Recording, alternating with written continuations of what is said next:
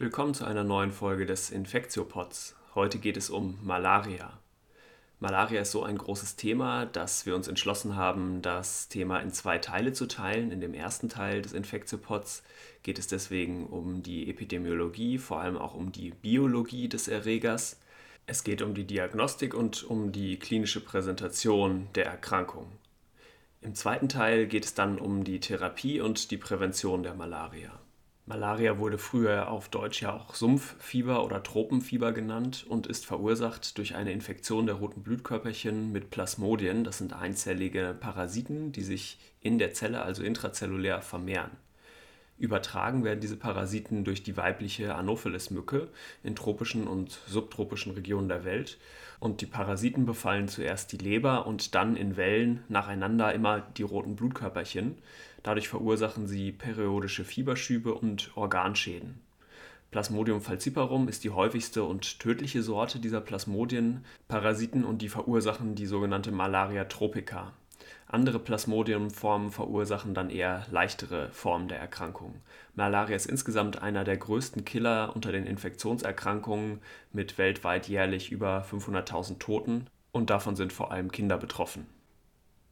In diesem ersten Teil des Infektiopods über Malaria werden wir also etwas über die Biologie des Erregers erfahren. Wir lernen die Gruppe der Apicomplexa kennen und was die so für Besonderheiten haben. Es geht um den sehr komplexen Lebenszyklus der Plasmodien, einerseits im Moskito und andererseits im Säugetier, zum Beispiel im Mensch. Dann erfahren wir etwas über die Diagnostik. Da spielen Dinge wie ein dicker Tropfen eine Rolle. Und wir gucken uns die klinische Präsentation des Erregers an. Also was sind die Symptome und wie sieht die Krankheit Malaria eigentlich im Menschen aus. Das ist alles eine Menge Stoff, deswegen fangen wir am besten direkt an.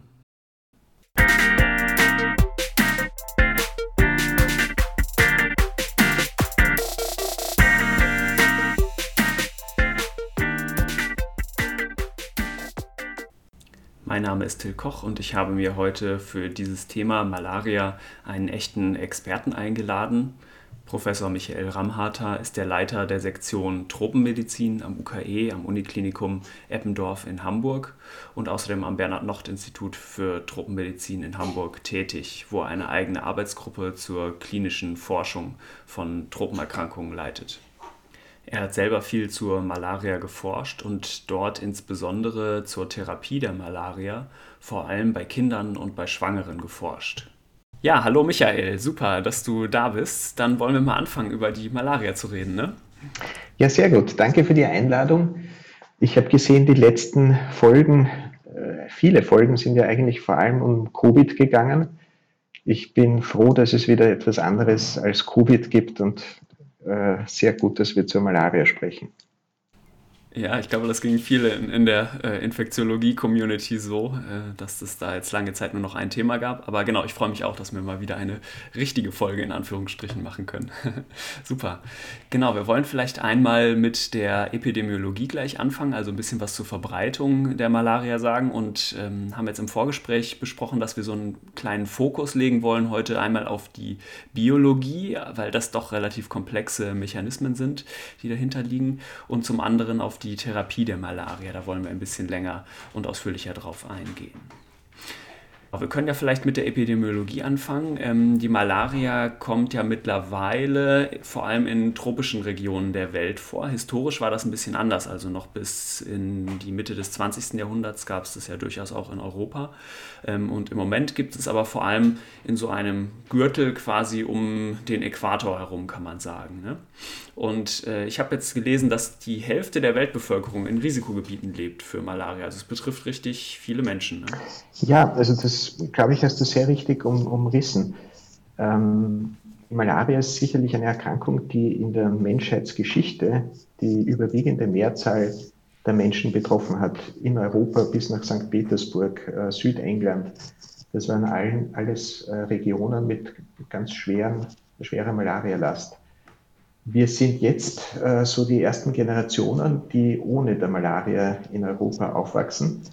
Die Malaria ist doch stark zurückgedrängt worden, äh, hat aber immer noch einen ganz, ganz massiven Impact, vor allem eben in den Tropen und da äh, ganz überproportional eben in, in Schwarzafrika. Hm. Sagt man eigentlich noch Schwarzafrika? Ist das. Äh, Subsahara-Afrika ist auch okay. Super. Okay. Ja. Und ähm, es werden ja auch immer noch sehr in diesen Bereichen sehr viele Menschen pro Jahr damit infiziert. Ähm, wie viele genau ist, glaube ich, ein bisschen schwer zu sagen, aber es gibt wohl so Schätzungen, dass doch über 200 Millionen Leute, sagt zumindest die WHO, pro Jahr damit infiziert sind. Ne? Also, das sind wirklich ganz erhebliche Zahlen. Und ähm, obwohl die Sterblichkeitsrate insgesamt nicht so besonders hoch ist, ähm, sterben trotzdem jedes Jahr über 500.000 Leute daran, eben weil die Grundinzidenz, also die Grundinfektionszahl so hoch ist. Ja, also auch zu diesen Zahlen, äh, glaube ich, muss man das ein bisschen in Perspektive setzen. Wie ich begonnen habe, mich mit der Malaria zu beschäftigen, so vor etwa 20 Jahren, ähm, da waren noch über eine Million Todesfälle pro Jahr auf die Malaria zurückzuführen. Und das, der Grund für diese hohen äh, Todesfallraten war eigentlich vor allem, dass man Malaria-Medikamente gehabt hat, die nicht mehr effizient waren. Dass das so doch deutlich zurückgegangen ist, mehr als 50 Prozent Reduktion, ist, glaube ich, wirklich ein großer Erfolg, der in den letzten 10 bis 20 Jahren ähm, erreicht wurde. Was so die allgemeinen Zahlen betrifft, diese 200 oder 300 Millionen Fälle, ähm, ich denke, dass man das sehr mit Vorsicht genießen muss. Ähm, einerseits ist die Frage, wie, wie wird das, werden diese Zahlen erhoben und andererseits weiß man, dass in Hochtransmissionsgebieten, wenn man wirklich ganz sensitive Diagnostik verwendet, zwischen äh, 50 bis 70 Prozent der Gesunden zu jedem Zeitpunkt infiziert sind. Ähm, und diese Infektionen sind oft asymptomatisch und dann machen sie wieder äh, kleinere Symptome, sind oligosymptomatisch und hin und wieder entwickeln die, äh, die, die Leute dann Fieber oder Kopfschmerzen und dann sagt man, jetzt ist es ein Malaria-Fall. Also diese absoluten Zahlen, glaube ich, ähm, muss man mit Vorsicht genießen. Hm. Das ist auch nochmal eine wichtige Unterscheidung zwischen Infektion auf der einen Seite und Erkrankung auf der anderen Seite. Ne? Das ist ähm, nicht immer synonym zu gebrauchen. Ja. Okay.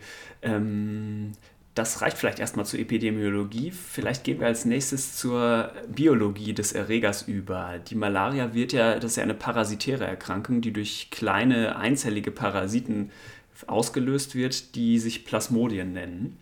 Und Plasmodium-Parasiten können so ziemlich jede Sorte von Tier befallen und es gibt insgesamt über 200 Stück davon. Für den Menschen relevant sind im Wesentlichen fünf verschiedene Plasmodiensorten und die wollen wir jetzt einmal kurz zusammen uns angucken.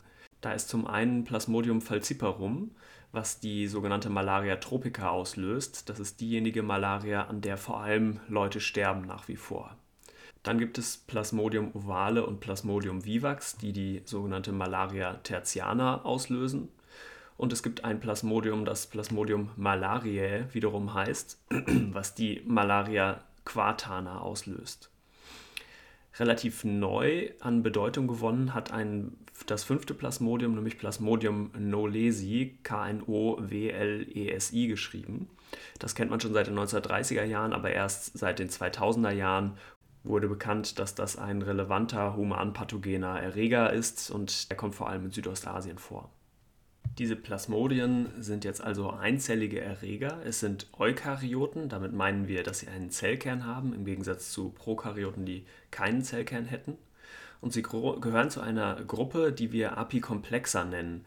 Api von lateinisch apex, Spitze. Das sind nämlich Parasiten, die polar aufgebaut sind. Das heißt, die sind so oval geformt und die beiden Seiten von, diese beiden Spitzenseiten sind etwas unterschiedlich aufgebaut. An der einen Seite, an dem Apex eben, liegen Teile des Zytoskeletts und bestimmte Organellen, also intrazelluläre kleine Organe oder vielleicht Tools, die es ermöglichen, dem Parasiten in die Zielzelle von dem Host einzudringen und sich dort vor dem Immunsystem zu verstecken und besondere Fähigkeiten ihm vermitteln. Neben den Plasmodien, also den Malaria-Parasiten, gehören auch noch andere humanpathogene Erreger dazu, zum Beispiel Kryptosporidien oder auch die Toxoplasmen, die die Toxoplasmose auslösen können, aber auch noch andere Babesia oder Coccidia zum Beispiel. Und der Lebenszyklus der Plasmodien, also der Malaria auslösenden Parasiten, ist total komplex, beinhaltet eine Vermehrung im Moskito und im Menschen. Michael, was ist denn so das Wichtigste an dem Lebenszyklus? Naja, also von, von klinischer Perspektive würde ich sagen, ist relevant, wie sich der Erreger ähm, ausbreitet, überträgt. Das ist durchaus wichtig, auch von klinischer Seite, damit man weiß, wie man äh, die Übertragung, die Infektion verhindern kann und äh, welche Stadien man dann eben auch behandeln muss und welche Stadien äh, zu klinischen Problemen führen können. Ähm, wenn wir in der Anopheles-Mücke beginnen, so ist die weibliche Anopheles-Mücke eben mit den Plasmodien infiziert. Äh, die Plasmodien bilden in der Mücke Sporozoiten, die in die Speicheldrüse einwandern, wo sie dann wirklich aktiv von der Anopheles-Mücke initiiert werden beim Stechakt in äh, das subkutane Gewebe und in Mikrokapillaren. Ähm, die Sporozoiten wandern dann relativ schnell innerhalb von Minuten äh, über den Blutstrom in die Leber und infizieren dann erste Hepatozyten, also Leberzellen. Interessanterweise wandern diese äh, Sporozoiten oder diese Entwicklungsstadien dann zum Teil durch zwei, drei Leberzellen hindurch, penetrieren die Zelle und äh, penetrieren dann in die nächste Zelle, bis sie sich dann ähm, niederlassen und dort in der Inkubationszeit oder in der Präpatenzzeit äh, sich langsam vermehren. Das nennt man dann die Leberschizogonie.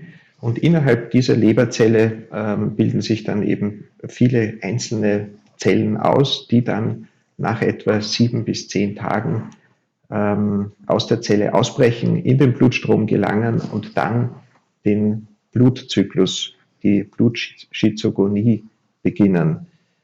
Ähm, diese Leberzellen, Leberzellphase ist völlig asymptomatisch. Man kann die auch gar nicht nachweisen. Der Patient hat überhaupt keine Symptome und erst sobald äh, die, die Infektion in den Blutstrom eingebrochen ist, äh, beginnt eigentlich dann die klinische Phase. Also ein Lebenszyklus von diesen Plasmodien, den kann man eigentlich in zwei Bereiche aufteilen. Du hattest schon gesagt, das eine ist dieser Lebenszyklus im Moskito und das andere ist das im Säugetier oder jetzt in unserem Fall im Menschen, wenn wir von der menschlichen Malaria sprechen. Ähm, und das ist wichtig zu unterscheiden, weil ähm, dieser Lebenszyklus im Moskito derjenige ist, wo die sexuelle Vermehrung der Parasiten stattfindet und im Menschen ist es ein sogenannter asexueller intraerythrozytärer Reproduktionszyklus, so kann man das auf kompliziert sagen, aber das heißt, da vermehren sich die Parasiten eben asexuell, im Prinzip ähm, einfach nur durch Teilung und der genetische Code bleibt aber immer gleich. Und sie tun das in den roten Blutkörperchen, wie du gerade schon ähm, gesagt hast. Ne? Genau, wobei man von diesem Zyklus eben sagen muss, es gibt ähm, im Menschen den Leberzyklus, den Blutzyklus und dann gibt es ähm, kann man sagen, noch einen äh, eigenen Weg, nämlich die sexuelle Differenzierung im Blutzyklus. Und es gibt noch einen eigenen Weg, nämlich äh, sogenannte Hypnozoiten, also schlafende Formen in der Leber bei äh, bestimmten Plasmodienspezies, die über lange Zeit überdauern können. Was du, was du auch noch gesagt hast zu den äh, Säugetieren und ähm, Anopheles-Mücken, das finde ich persönlich ganz interessant, dass eben es Malaria-Spezies gibt für die verschiedensten Tierarten, nicht nur Säugetiere.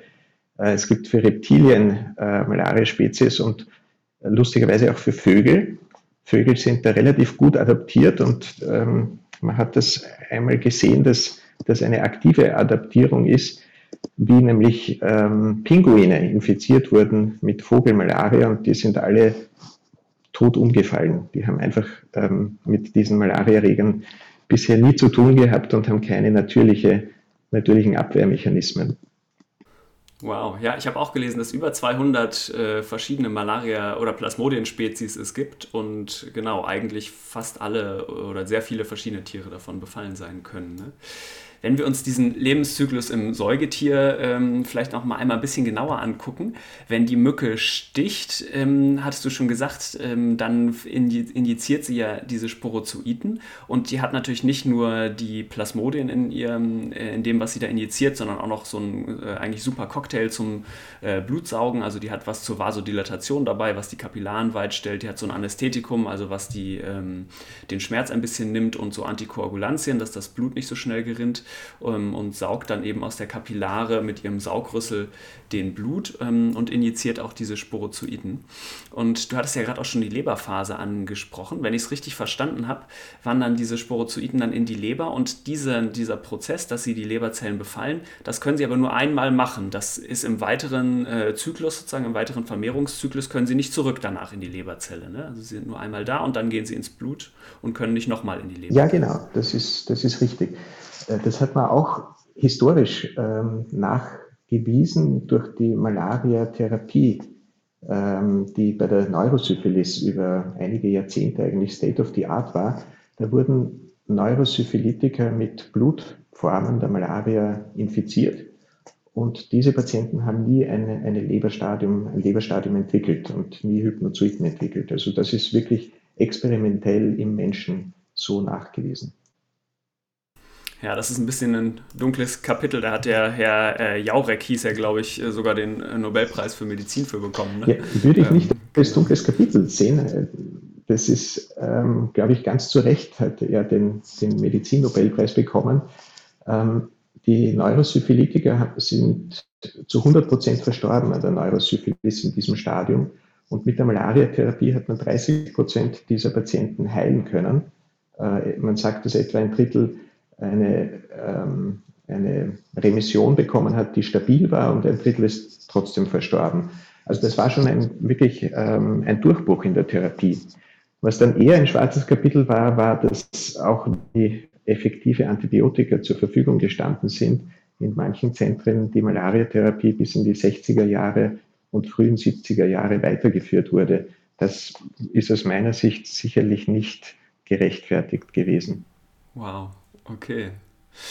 Okay, kehren wir vielleicht einmal zurück zu den äh, Plasmodien, die jetzt also die, Leber, äh, die Leberphase durchlaufen haben und jetzt im Erythrozyten, im roten Blutkörperchen angekommen sind. Ich hatte schon gesagt, die gehören zu dieser Gruppe der Apikomplexa und haben quasi besondere Tools an Bord, mit denen sie in, den, in das rote Blutkörperchen eindringen können. Und sie machen dabei eine Besonderheit, dass sie ein Stück der Membran, also der äußersten Hülle des roten Blutkörperchens, quasi um sich herum wickeln und dann in so einer kleinen Extrahülle intrazellulär in dem roten Blutkörperchen äh, drin eingeschnürt sind. Und das scheint besonders gut zu sein, um sich vor dem Immunsystem zu verstecken. Also das weiß ich gar nicht, ob das so ist. Ich kann mir das gar nicht so vorstellen.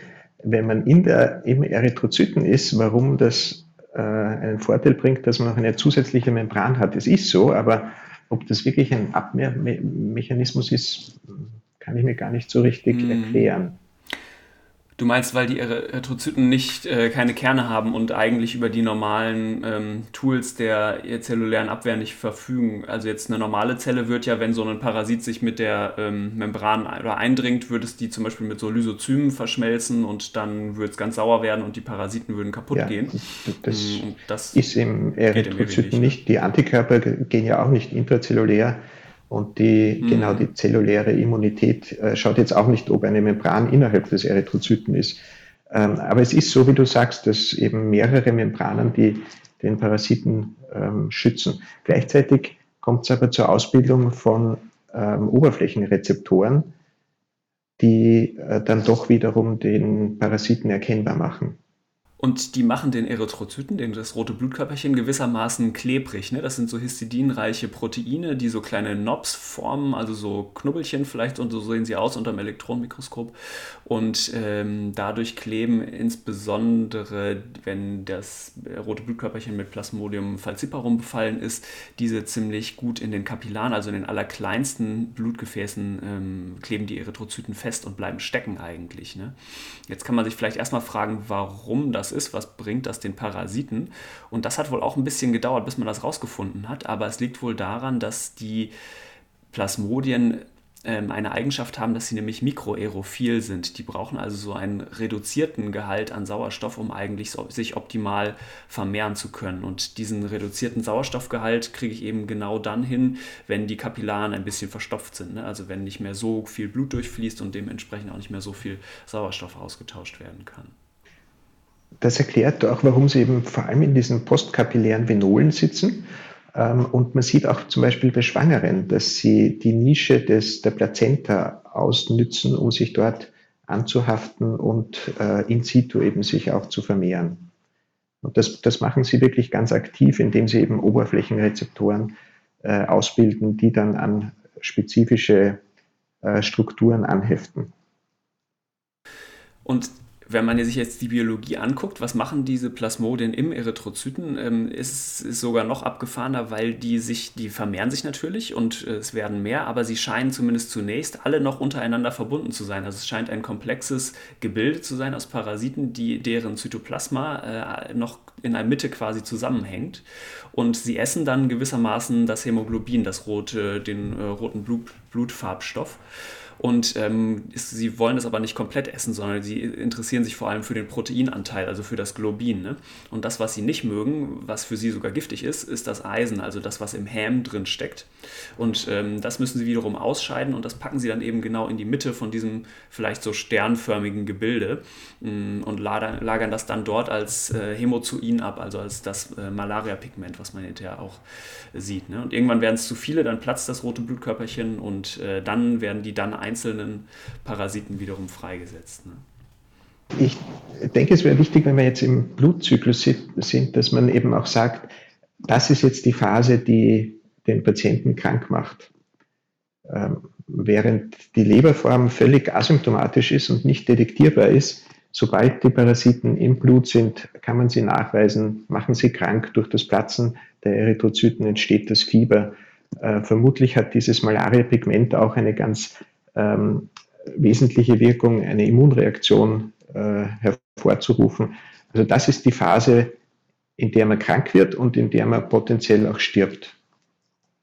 Also wir haben jetzt im Prinzip die Blutphase, wo wir die Blutschizogonie haben, wo wir die Symptome erklären können, wo wir auch die Organkomplikationen erklären können, an denen man dann äh, versterben kann.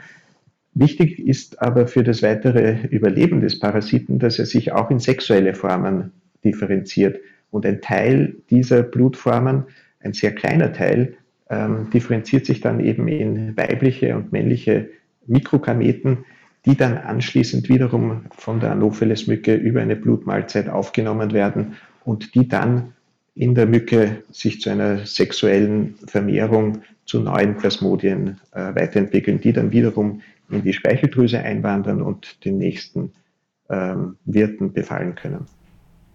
Ja, deswegen ist die Mücke übrigens auch der finale oder der richtige Wirt in Anführungsstrichen. Ne? Und der Mensch ist eigentlich nur ein Zwischenwirt. Das definiert man ja immer danach, wo die äh, sexuelle Vermehrung der Parasiten stattfindet. Genau, ja. Und bei der Malaria tertiana, also derjenigen Malaria, die durch Plasmodium ovale und vivax ausgelöst wird, gibt es jetzt auch noch ein Phänomen, dass sich sogenannte Schläferzellen, Hypnozoiten, bilden können. Also die Plasmodien, die verschiedenen Plasmodienspezies haben unterschiedliche Strategien, ähm, um sich weiterzuentwickeln und äh, im Wirt weiter zu vermehren. Während äh, die Plasmodium falciparum und Plasmodium malariae Infektionen rein diesen Leberzyklus und anschließend Blutzyklus haben, haben Plasmodium ovale Spezies und Plasmodium vivax die Möglichkeit, in der Leber schlafende Formen zurückzulassen, so, sogenannte Hypnozoiten. Und diese Formen, die können nach Wochen, zum Teil nach Monaten bis zu einem Jahr, können die plötzlich reaktivieren und wiederum in den Blutstrom ausbrechen und wiederum eine neue fieberhafte Episode äh, verursachen. Gerade bei der Plasmodium vivax Infektion ist das ganz nachvollziehbar, warum das so, sich so evolutionär entwickelt hat. Plasmodium vivax ist der Erreger, der am weitesten weg vom Äquator vorkommt. Dort sind äh, klimatische Bedingungen, wo die Mücken äh, einen Großteil des Jahres die Malaria gar nicht übertragen können, äh, weil einfach keine Mücken da sind oder die Temperatur zu niedrig ist und die Plasmodien sich in den Mücken nicht vermehren können. Deswegen hat es Sinn gemacht für Plasmodium vivax, diese schlafenden Formen zu entwickeln, die zum Beispiel nur einmal im Jahr reaktivieren, wenn der Sommer ist, wenn die Temperaturen eine Vermehrung der Moskitos erlauben und wiederum eine Übertragung stattfinden kann. Ich habe auch noch eine andere Besonderheit der Plasmodienarten, die du jetzt ja gerade schon eingeführt hast, äh, noch gelesen, und zwar, dass nicht alle Plasmodienarten ähm, alle Erythrozyten gleich gerne befallen. Ist das auch dein Wissensstand, dass es da so eine kleine Präferenz gibt, dass zum Beispiel Plasmodium ovale und Vivax vor allem die eher jüngeren Erythrozyten befallen ähm, und Plasmodium malariae eher die älteren Erythrozyten. Und das erklärt vielleicht auch so ein bisschen, warum bei denen die Parasithermie in der Regel nicht ganz so hoch ist, wohingegen bei Plasmodium falciparum, also dem Erreger der Malaria tropica, also dem schlimm, der schlimmen Malaria in Anführungsstrichen, ähm, der, dass diese Parasiten können eigentlich alle Altersstufen der Erythrozyten befallen und ähm, genau dementsprechend auch eine sehr hohe Parasithermie ausbilden. Ja, ich denke, dass das sind auch Zeichen der ganz bedeutenden Koevolution der Malariaerreger und der, des Menschen. Ähm, sowohl auf der Seite der Malariaerreger als auch auf der Seite des Menschen ähm, haben multiple evolutionäre Selektionsprozesse stattgefunden, ähm, damit die Übertragung maximiert wird, ähm, damit der Wirt möglichst äh, nicht äh, kurzfristig abgetötet wird. Ähm, dadurch sind eben auf der Seite der, der Malariaerreger Strategien entwickelt worden, um die Parasitemie zu begrenzen. Und das ist bei Vivax und bei Ovale ebenso wie bei Malaria eben über das Alter der Erythrozyten zumindest teilweise geregelt.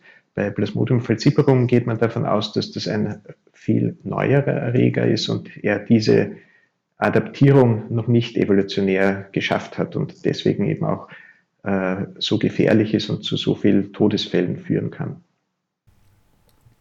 Genau, das zeigt mal wieder, dass es für einen Erreger, dessen einziger Antrieb der Veränderung ja eigentlich die Transmission, also die Weiterverbreitung ist, äh, gar nicht unbedingt von Vorteil sein muss, dass er den Host äh, möglichst schnell umbringt und möglichst pathogen ist, ne? sondern im Gegenteil eher gut sein kann, wenn sie ein bisschen abgemildert, etwas attenuiert sozusagen sind. Andere Beispiele für diese Adaptierung es sind ähm, vielleicht auch der Zyklus. Darauf sind wir jetzt noch gar nicht eingegangen, ähm, während die meisten humanen Malariaerreger ja einen 48-Stunden-Zyklus haben, in dem sie sich im Blut äh, vermehren, hat zum Beispiel Plasmodium malariae einen langsameren Zyklus. Ähm, erst alle 72 Stunden kommt es zu einer Multiplikation der Erreger. Auch das bremst die Parasitemie und, und ist sicherlich auch eine Adaptierung auf den äh, Wirt. Und ein Gegenbeispiel kann man auch anführen. Es gibt ja auch Affenmalaria-Arten, mit denen der Mensch hin und wieder infiziert wird. Äh, und die sind natürlich auch gar nicht adaptiert auf den Menschen. Zum Beispiel bei Plasmodium knowlesi ist ein 24-Stunden-Rhythmus der Multiplikation so, dass im Prinzip bis zu 80, 90 oder 100 Prozent der Erythrozyten befallen werden können und es da eben auch relativ schnell zu komplizierten Fällen kommen kann. Super, genau. Dann kommen wir vielleicht zum klinischen Teil der Erkrankung. Wenn wir Klinik sagen, meinen wir immer die Symptome und die Ausdrucksform der Erkrankung. Wie sieht die im Menschen aus? Die Malaria ist ja eine fieberhafte Infektionserkrankung, die diverse Organe schädigen kann. Und du hattest schon das wichtigste Symptom gesagt, das äh, Fieber. Das entsteht dadurch, dass die Parasiten kaputt gehen und eigentlich die Bruchstücke, äh, Entschuldigung, die roten Blutkörperchen natürlich kaputt gehen äh, und die Bruchstücke von roten Blutkörperchen, aber auch so Exkretion, Exkretionsprodukte von Parasiten äh, im Blut rumschwimmen und das Immunsystem reizen. Ne? Und wahrscheinlich auch das äh, Pigment, was du schon angesprochen hattest, als Immun Reiz.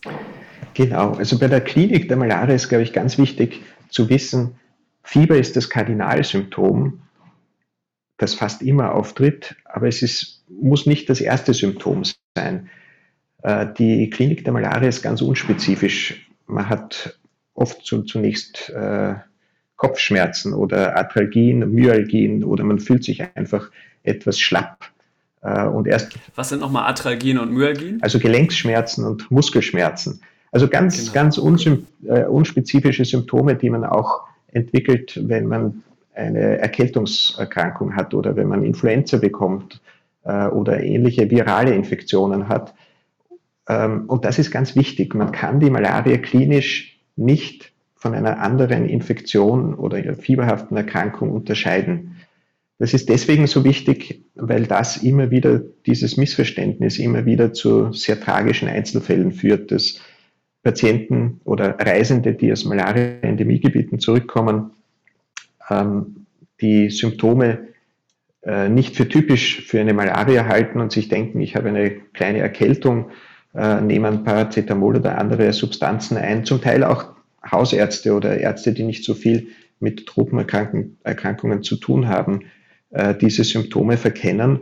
Und das ist mir ganz wichtig, diese Message, ähm, die Zeit, wie lange es dauert, bis man einen Malaria-Patienten richtig behandelt, das ist der entscheidende prognostische Faktor.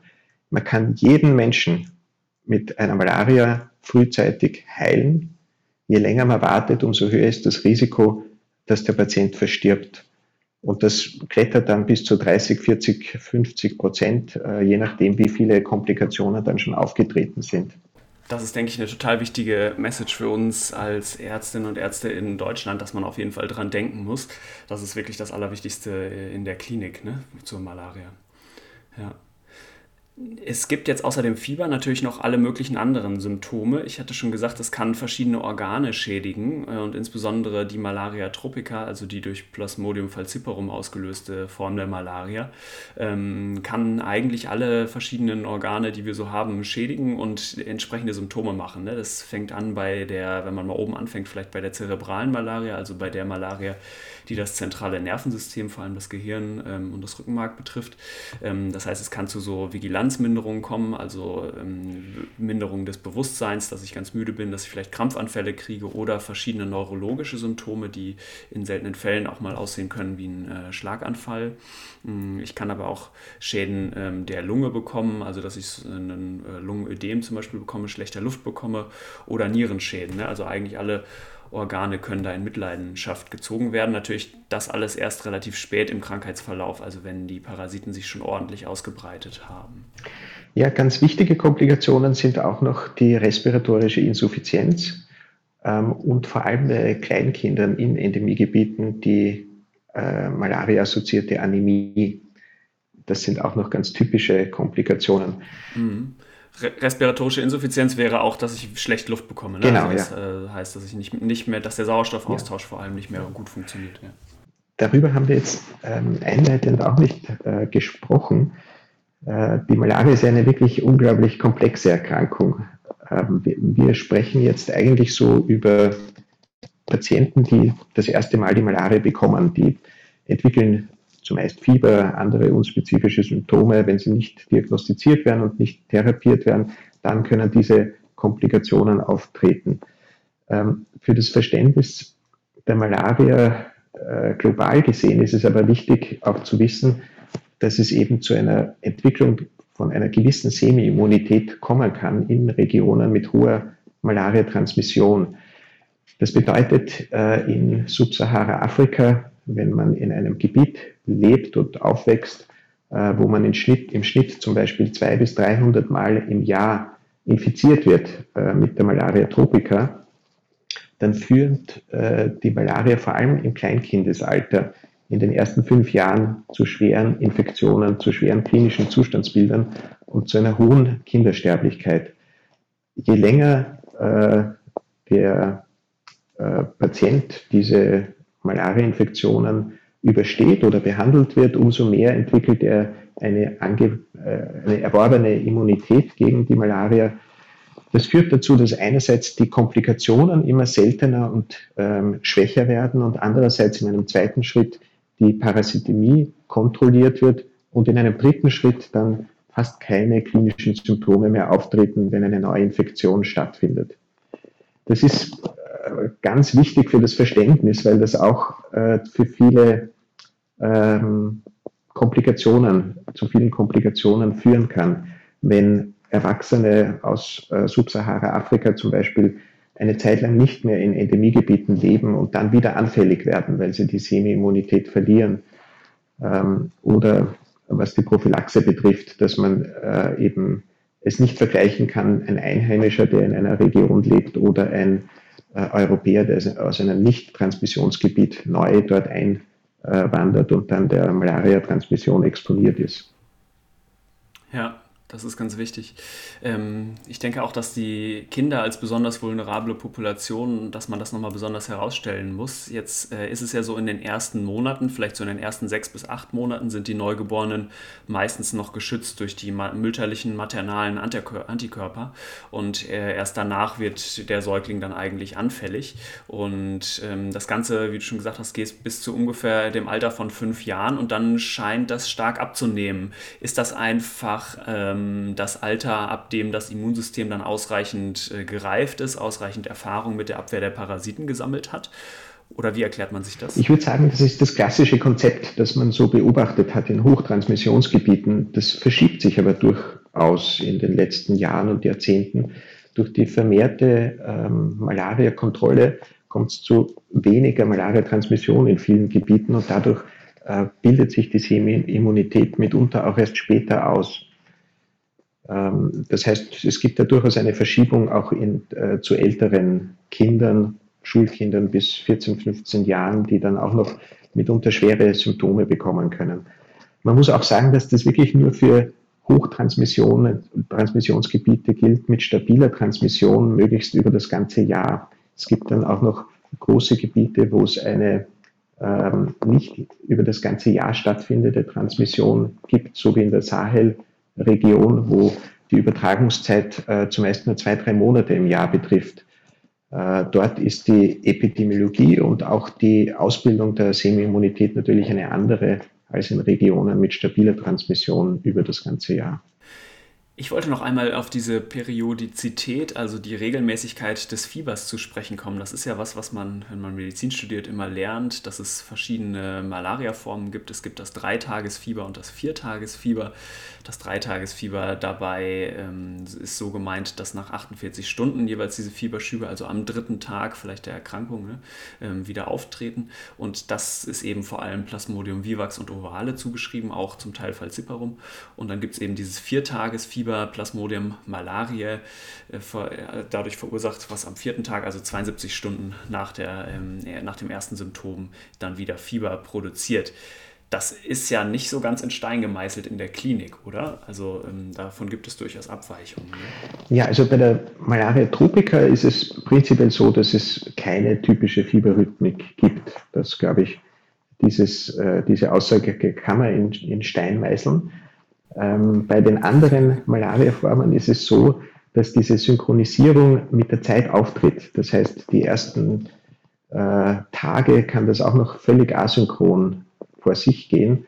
Wenn man da noch zuwartet und nicht diagnostiziert und nicht therapiert, äh, dann kommt es immer zu einer immer ausgeprägteren Synchronisierung und schließlich eben dann wirklich zu einem äh, mitunter ganz klaren, einer klaren Fieberrhythmik, so wie man sie dann auch in den historischen Aufzeichnungen so sieht, mit ganz klaren Fieberspitzen und dazwischen asymptomatischen Perioden. Aber heutzutage ist das eigentlich, wenn das auftritt, ist schon etwas falsch gelaufen. Dann hat man den Zeitpunkt schon verpasst, wo man den Patienten behandeln hätte sollen. Ja. Ganz wichtig ist auch, dass man nicht nur während dieser Fieberspitzen diagnostizieren kann, ne, sondern dass man im Blut da den Erreger eigentlich immer nachweisen kann. Genau, also sobald ein Symptom aufgetreten ist, ist der Erreger im Blutkreislauf, in der Blutschizophrenie und man kann zu, jedem, zu jeder Tages- und Nachtzeit unabhängig von Fieberspitzen kann man den Erreger nachweisen und muss man den Erreger nachweisen und das ohne Zeitverzögerung.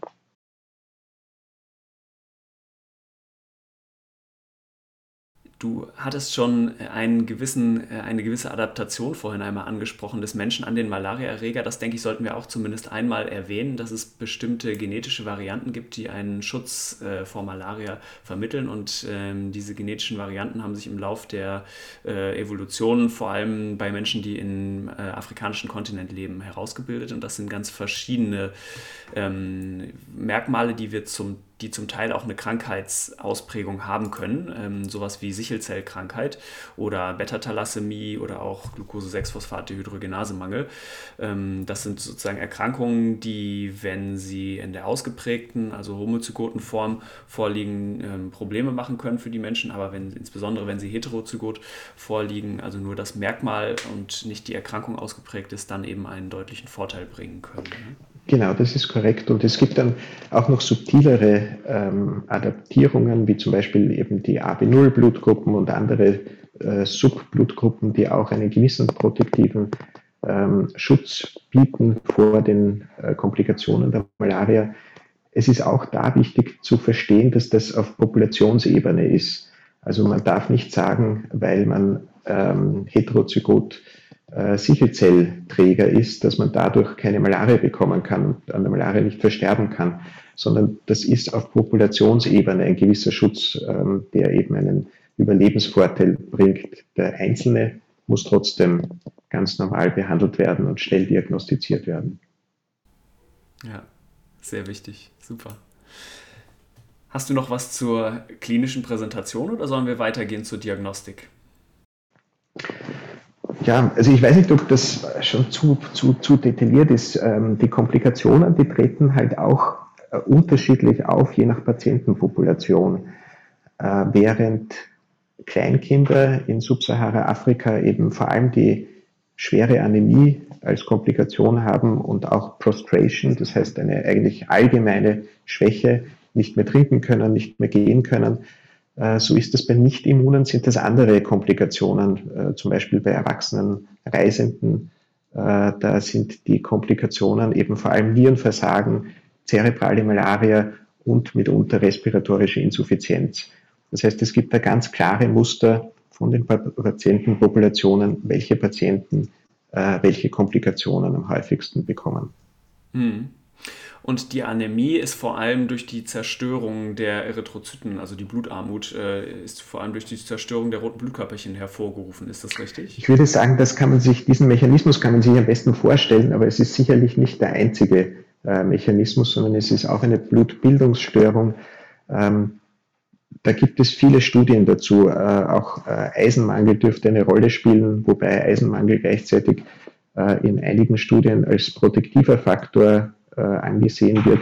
Also ich würde sagen, meine Konklusion ist, dass das multifaktoriell ist ähm, und einfach besonders häufig eben bei Kleinkindern auftritt. Wir haben vor äh, wenigen Tagen zum Beispiel ein Kind mit drei Jahren gehabt, das aus dem Südsudan nach Deutschland gekommen ist und mit äh, Fieber, Fieber aufgefallen ist und einen Hämoglobinwert von unter vier gehabt hat ähm, einfach aufgrund der Malaria, die eben schon seit einigen äh, Tagen oder Wochen bestanden hat. So, so etwas. Hm, dazu muss man vielleicht sagen, genau, dass beim Erwachsenen zumindest wäre das, ähm, wenn man das sieht, eigentlich kaum mit dem Leben vereinbar. So ist es, ja. Also das würde man bei einem Erwachsenen nie sehen und bei äh, afrikanischen Kleinkindern ist das eigentlich die typische Präsentation, dass man einen HB hat unter 5 bei der komplizierten Malaria. Wow diese Unterscheidung unkompliziert und kompliziert ist auch noch ganz wichtig, weil das, äh, wir das später bei der Therapie auch noch einmal aufgreifen werden.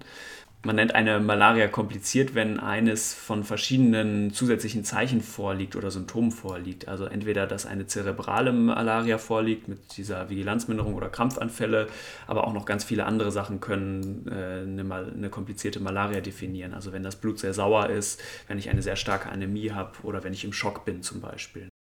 Okay, ich glaube, dann haben wir aber die Klinik ganz gut besprochen, oder? Wollen wir vielleicht weitermachen mit der Diagnostik? Ja, ja, machen wir das. Wir hatten ja schon gesagt, man weist die Parasiten vor allem im Blut nach. Das heißt, das Allerwichtigste ist, eine Blutprobe zu nehmen. Und traditionell war das, das Mittel der Wahl ja eigentlich der Blutausstrich und ist immer noch eine ganz wichtige Untersuchungsmethode, ähm, wie man nach Malaria-Parasiten im Blut suchen kann. Ne? Da gibt es jetzt immer zwei verschiedene Dinge, die man machen kann. Man kann entweder einen dicken Tropfen machen oder man kann einen richtigen Blutausstrich machen oder vielleicht kann man es auch dünnen Tropfen nennen. Die unterscheiden sich jetzt dahingehend, ähm, wie viel rote Blutkörperchen ich auf dem Objektträger übereinander geschichtet habe. Also beim dicken Tropfen tropfe ich einfach einen Tropfen auf und lasse den so, wie er ist, trocknen. Und bei dem richtigen Blutausstrich schmiere ich das eben äh, einmal über den Objektträger und habe dann so ein bisschen so eine, was, was aussieht wie eine Fahne. Das heißt, ich habe einen Bereich auf dem Objektträger, wo ich nur eine einzelne, eine einzige Schicht von äh, Erythrozyten nebeneinander habe. Und dementsprechend würde ich den dicken Tropfen eben benutzen, um nach Parasiten erstmal zu screenen. Da sind viele Lagen von Erythrozyten übereinander, so mindestens zehn eigentlich. Und wenn ich da welche sehe, dann kann ich nochmal in diesen Blutausstrich richtig gehen und kann mir genau angucken, welche der Parasiten das sind, weil die nämlich ein bisschen unterschiedlich aussehen im Mikroskop. Ne? Und das, wie man die dann bestimmt, das ist wirklich eigentlich eine hohe Kunst. Also es können vor allem in Deutschland gar nicht so viele Leute, es können wirklich nur Speziallabors, zum Beispiel am BNI in Hamburg. Ne? Ja, das ist richtig. Also die, äh, der dicke Tropfen ist wirklich eine ganz einfache Konzentrationsmethode, in dem eben viele äh, Blutschichten übereinander liegen. Und ähm, die, diese Methode ist perfekt geeignet, um Parasiten zu finden, sobald ein Patient Symptome hat. Ähm, das heißt, für, die klinisch, für das klinische Management ist die Mikroskopie eigentlich immer noch der Goldstandard. Die Mikroskopie wurde ja schon vor hm, über 130 Jahren eigentlich etabliert von Alphonse Lavaran, einem französischen Militärarzt. Und ähm, vor etwa 100 Jahren, etwas weniger als 100 Jahren, von GIMSA hier am Bernhard-Nocht-Institut eigentlich äh, in der heutig, heute immer noch gültigen Form standardisiert also wir färben immer noch mit derselben Methode, wie Gimser das vor über 100 Jahren ähm, hier in Hamburg etabliert hat. Und du hast vollkommen recht, es ist eine sehr schnelle Methode, es ist eine sehr zuverlässige Methode. Man kann alle Informationen aus dieser Methode herauslesen, nämlich die Parasitemie, die Parasitenspezies, aber man braucht eine gute Qualitätskontrolle, weil es eben eine subjektive Beurteilung ist. Man braucht äh, Leute, die das wirklich perfekt können, die Qualitätsprogramme durchlaufen und immer wieder äh, geschult werden, ähm, weil es dann natürlich auch das Risiko gibt, dass es zu falschen Befunden kommt, negativ, falsch negativ, falsch positiv oder falsche Spezies und das kann alles natürlich äh, große Konsequenzen haben dann für die weitere Therapie und für das Management des Patienten. Unter Mikroskop kann ich vor allem diese vier Formen der Plasmodium falciparum, Vivax ovale und Malaria auseinanderhalten. Ne? Die haben jeweils dann verschiedene Charakteristika. Also bei dem Falciparum gibt es zum Beispiel diese Gametozyten, also diese geschlechtlichen Formen, die so relativ charakteristisch aussehen. Die äh, Plasmodium vivax, die haben so eine bestimmte, bestimmte Tüpfelung, diese Schiffnerfsche Tüpfelung. Und beim Plasmodium malaria gibt es solche Bandforms, also die ähm, genauso, wie sagt man das auf Deutsch? Ähm, die Bandformen. So, äh, getüpfelte Genau. Bandform, okay, perfekt. genau. Ähm, was schwierig auseinanderzuhalten ist, ist wohl dieser neue Plasmodium-Art oder, nee, neu stimmt nicht ganz, Nolesi, ähm, die vor allem in Südostasien vorkommt, die sieht wohl aus wie die anderen im Prinzip. Ne? Also die kann man schwer auseinanderhalten. Ja, also die klassischen Formen kann man im, vor allem im Ausstrich sehr gut auseinanderhalten von den Entwicklungsstadien und auch von den ähm, Stadien, die im Blut zirkulieren. Bei der Plasmodium falciparum malaria ist es zum Beispiel nur, sind es nur die jüngeren Stadien, Entwicklungsstadien, die im Blut zirkulieren, weil eben die älteren Stadien dann schon an den, am Endothel anhaften und nicht mehr äh, im Blutausstrich zu sehen sind. Ähm, die äh, Plasmodium knowlesiae, äh, Malarias und andere äh, Affenmalarias sind schwierig von der Plasmodium malariae, Malaria zu unterscheiden. Äh, dazu gibt es dann, würde ich sagen, molekularbiologische Methoden, um das zu ähm, eindeutig nachzuweisen. Was auch eine Herausforderung ist in der Mikroskopie, sind Mischinfektionen. Äh, das tritt weniger häufig bei äh, Reisenden aus Nicht-Endemiegebieten auf, aber doch durchaus häufig äh, bei Menschen, die in Endemiegebieten dauerhaft leben. Und wenn man dann verschiedene Spezies hat, man kann mitunter drei oder sogar vier verschiedene Spezies im Blut haben, dann ist es schon wirklich eine sehr, sehr große Herausforderung, auch für Experten, das ähm, im Mikroskop unterscheiden zu können. Hm. Wie bestimmt man da eigentlich die Parasitemie? Wahrscheinlich zählt man einfach alles zusammen. Genau, die asexuellen Formen werden dann zusammengezählt. Und im Prinzip äh, behandelt man dann eben äh, eine Malaria tropica, wobei es natürlich auch nicht unwichtig ist zu wissen, ob dann noch eine Plasmodium ovale oder Vivax Malaria dabei ist, weil das eben dann auch therapeutische Konsequenzen hat. Wegen den Hypnozoiden, also genau. also diesen Schlafformen. Genau. Ne? Da kommen wir auch gleich noch ja. zu. Super. Gut, jetzt haben wir den Blutausstrich ausführlich besprochen. Es gibt aber natürlich auch noch andere Tests. Zum einen gibt es antigenbasierte Schnelltests, die also innerhalb von wenigen Minuten Resultate liefern und auf einem Antigen basieren, das heißt, die erweisen auch den Erreger oder den, ein Erregerbruchstück direkt nach. Zum anderen gibt es auch noch molekulare Tests, also Nukleinsäureamplifikationstests, zum Beispiel PCR oder auch LAMP, also die isothermale Version, wo die Amplifikation bei der gleichen Temperatur stattfindet und das Ganze ein bisschen schneller geht. Und ich kann auch noch eine Resistenzbestimmung vornehmen. Das geht zum Beispiel auch per PCR. Welche von diesen Tests sind denn jetzt die wichtigsten für den klinischen Alltag, für die klinische Routine? Also für die Routine würde ich sagen, ist neben der Mikroskopie sind eben vor allem die Schnelltests, die Antigentests wichtig und äh, die haben wirklich Einzug gehalten, sowohl in nicht-endemischen als auch in endemischen Gebieten. Hier ist ganz wichtig zu verstehen, dass das nicht Antikörpertests sind, sondern wirklich Antigentests. Das heißt, es werden Proteine der Parasiten direkt nachgewiesen. Da gibt es verschiedene Antigene, äh, HLP2, äh, parasitäre LDH oder auch Aldolase sind die häufigsten Antigene, die verwendet werden für diese Schnelltests.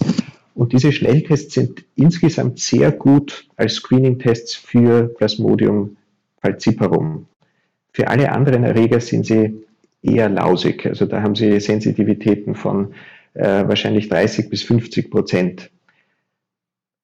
Dazu muss man sagen, dass die Schnelltests keine Quantifizierung vornehmen, äh, dass sie Mischinfektionen nicht gut darstellen können. Ähm, das bedeutet, sie haben ihren Einsatz, ihren Einsatzbereich, aber sie können die Mikroskopie in der Klinik nicht ersetzen. Neben diesen äh, Schnelltests, diesen Antigen-Schnelltests gibt es zunehmend eben molekulare Methoden, vor allem PCR-Methoden, wo es eben auch kommerzielle Produkte gibt und da gibt es durchaus ähm, Länder, die das schon als Erstliniendiagnostik äh, einsetzen. Die haben äh, PCR-Protokolle, so dass man innerhalb von ein bis zwei Stunden ein molekularbiologisches Ergebnis hat, das natürlich hochsensitiv ist. Ähm, und das ist durchaus vorstellbar, dass das so die Zukunft werden könnte in der Diagnostik der Malaria in der Klinik. Das andere, was du angesprochen hast, Resistenzbestimmung, ähm, das ist mittlerweile auch sehr gut möglich, molekularbiologisch, hat aber eigentlich in der Therapie des äh, individuellen Patienten keinen Stellenwert. Ähm, da richtet man sich eigentlich nach den Resistenzlagen, so wie man sie ähm, kennt aus epidemiologischen Studien vom, Her von der Herkunfts-, äh, vom Herkunftsland, wo der Patient die Malaria akquiriert hat. Genau, diese Antigen-Tests, ich weiß noch, als ich äh, Medizin studiert habe, hieß es auf jeden Fall, dass man die eher nicht nehmen soll, weil da die ähm, Sensitivität so schlecht gewesen sei, ähm, auch für Plasmodium falciparum. Aber das hat sich wirklich in den letzten Jahren deutlich verbessert, das muss man, glaube ich, nochmal sagen. Ne? Also die sind äh, besser geworden. Jetzt in Deutschland, hatte ich schon gesagt, gibt es ja wenige Speziallabors, die diese Mikroskopie sehr gut beherrschen. Ist das in anderen Ländern ähnlich, dass äh, jetzt vor allem in Ländern, äh, wo es viel Transmission gibt, ähm, ist es da auch so, dass es nur wenige Labors Labors gibt, die die Mikroskopie gut beherrschen? Oder kann man sich da eher als hier vielleicht auch bei einem Standardlabor auf die Mikroskopie verlassen? Oder kann man das so generell gar nicht sagen? Also aus meiner Erfahrung würde ich sagen, dass man äh, sowohl in Nicht-Endemiegebieten als auch in Endemiegebieten sehr vorsichtig sein muss mit der Expertise der Labore. Ähm, auch in den Endemiegebieten äh, läuft sehr, sehr viel falsch, obwohl viele Proben und viel Probendurchsatz äh, natürlich stattfindet. Die Mikroskopie ist doch relativ heikel, sage ich einmal. Die, die äh, Färbelösungen müssen immer frisch präpariert werden, sollten nur einige Stunden verwendet werden, sollten filtriert werden, weil es zu Oxidationsprozessen kommt. Also es ist nicht nur der äh, menschliche Faktor, dass hier die Qualität passen muss, sondern auch äh, von technischer Seite muss wirklich alles passen, damit die Ausstriche korrekt diagnostiziert werden. Und deswegen haben die Schnelltests eigentlich sowohl in Gebieten wie in Europa äh, einen Stellenwert in Krankenhäusern, äh, wo nicht so viele Malaria-Patienten äh, jedes Jahr sich vorstellen, ähm, genauso wie in Endemiegebieten, zum Beispiel in Gebieten, wo es dann keine äh, Stromversorgung mehr gibt oder kein Labor zur Verfügung steht. In diesen sehr unterschiedlichen Settings sind die Schnelltests meiner Ansicht nach ein sehr, sehr gutes Screening-Tool ähm, mit dem Wissen, dass man sich nicht letztendlich darauf verlassen kann und dass man dann eine Mikroskopie in einem erfahrenen Zentrum anschließen sollte. Okay, ich denke, das sollte zur Diagnostik der Malaria erst einmal reichen. Den Rest der Malaria, also Therapie und Prävention, besprechen wir dann in der zweiten Folge dieses Podcasts. Der Präventionsteil ist deswegen spannend, weil wir unter anderem auch über Vakzinierung, also Impfung gegen Malaria reden werden. Es gibt nämlich einen Impfstoff, der relativ aktuell so eine Art Sonderzulassung bekommen hat. Ich danke dir erstmal, Michael, dass du soweit schon mal mitgemacht hast. Wenn ihr noch Fragen oder Anmerkungen habt, schreibt doch gerne eine E-Mail an info.infektiopod.de. Und ihr findet alle Folgen, die bisherigen Covid-Folgen und die anderen Folgen vom Infektiopod natürlich auf www.infektiopod.de oder auch bei iTunes oder Spotify.